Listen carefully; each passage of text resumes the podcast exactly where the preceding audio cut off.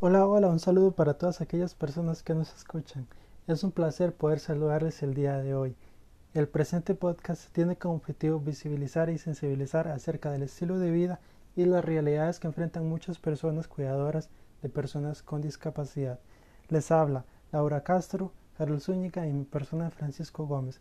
Somos estudiantes de la Universidad de Costa Rica, sede Guanacaste, y decidimos crear este podcast como parte de una campaña de sensibilización por parte del TCU 744, promoción del desarrollo humano en personas con discapacidad cognitiva, física y mental en Guanacaste. Hoy vamos a conocer la historia de Ingrid, quien vive en Playas del Coco, estudia administración, es líder comunal y además le gusta colaborar en todo lo que pueda. Ingrid cuida a don Marvin, quien fue su padrastro por 26 años hasta que su madre decide separarse. Sin embargo, Ingrid lo asume como padre y decide cuidar de él, pues hace dos años él pierde la vista a causa de un glaucoma severo.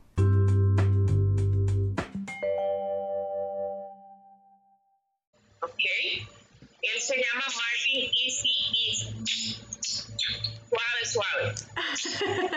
Este, él era el esposo de mi mamá por 26 años. Eh, era una persona completamente, eh, pues digo, normal en las condiciones que tiene todo ser humano, que, que tenía todos sus sentidos bien. Eh, eh, mi mamá decide dejarlo. Él, pues, yo lo vi como un papá y yo lo asumí.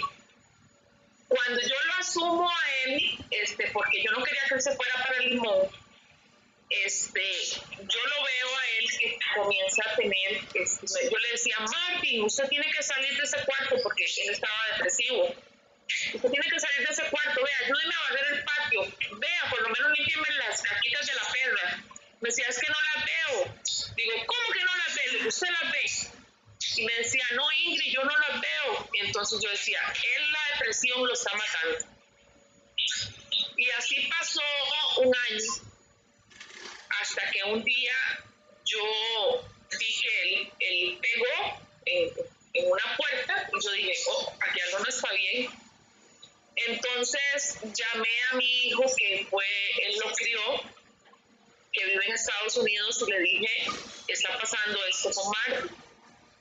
Nos lo llevamos en un oftalmólogo y tenía este, una enfermedad en los ojos que se llama glaucoma, glaucoma severo.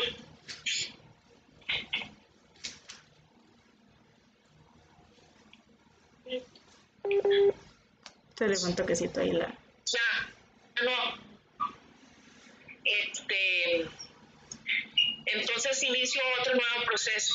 Ya no era el proceso de separación y, y en el cual él se sentía solo, sino que era un proceso muy doloroso, porque ver una persona que de la noche a la mañana te das cuenta que esa persona no va a volver a ver y esa persona estar en un cuarto metido eh, 24 horas, era muy deprimente eh, para mí. Y esta persona, cuando se separa de mi mamá, como que se separó del, del, del mundo.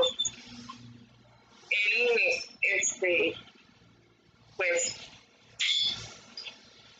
no soy psicóloga, pero tampoco soy una persona que no puede razonar en este tema y, y le afectó muchísimo, entonces él se deprimió cuando se da cuenta de que ya no va a volver a ver más. Esta persona este, entra en una depresión total.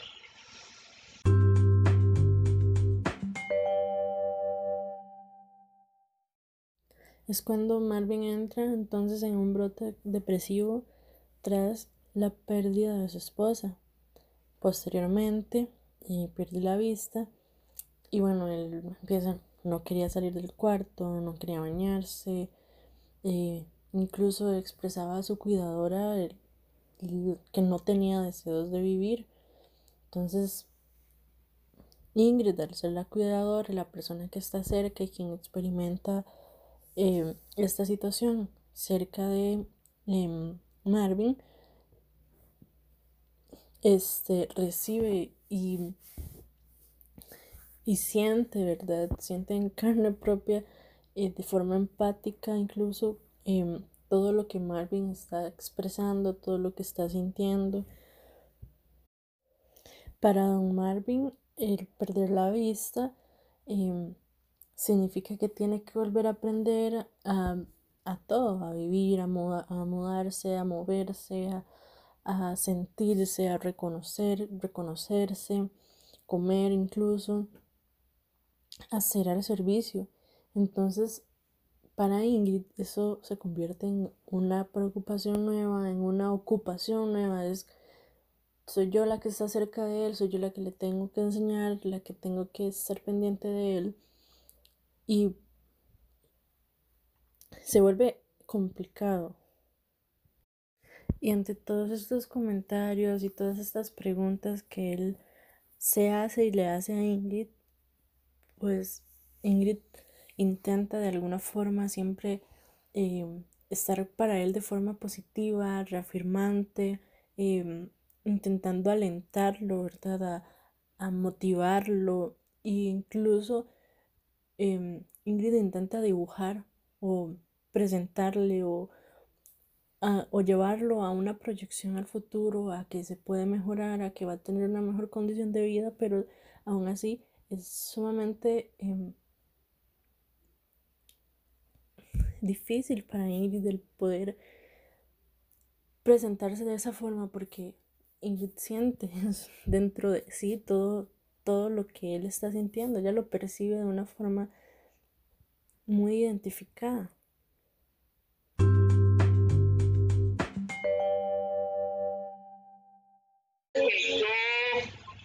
Este, tenía que prácticamente obligarlo a que se bañara eh, y yo le decía, vamos a salir adelante, Martín, vamos a salir adelante, esto no tiene que ser, usted está fuerte, usted está vivo, me decía, yo no quiero vivir, porque es fácil decirlo, dice, pero vea usted que le quiten la, visión de un momento a otro, ¿cómo se va a sentir?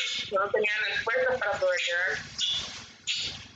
Y ha sido un proceso muy... Eh, ¿cómo les, podría decir? Doloroso para mí porque he estado sola con él.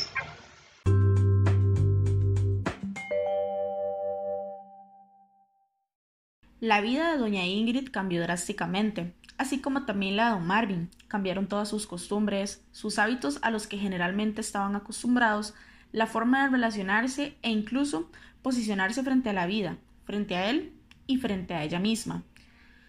Pues bueno, es claro que nadie está preparado para afrontar una discapacidad. Lo que sí es evidente es que el amor y el cariño hacia las personas son un motor vital para lograr encontrar el manejo adecuado de las situaciones a los que nos enfrenta la vida. Tal y como nos expresaba doña Ingrid, no es necesario ser familia de sangre o conocer a alguien de toda la vida. Basta con saber que al igual que nosotros son personas que merecen tener una vida digna al lado de personas que realmente le aprecien. Gracias por habernos acompañado. Esperamos que la historia de Doña Ingrid y Don Marvin sea una inspiración para todas las personas que han escuchado este podcast.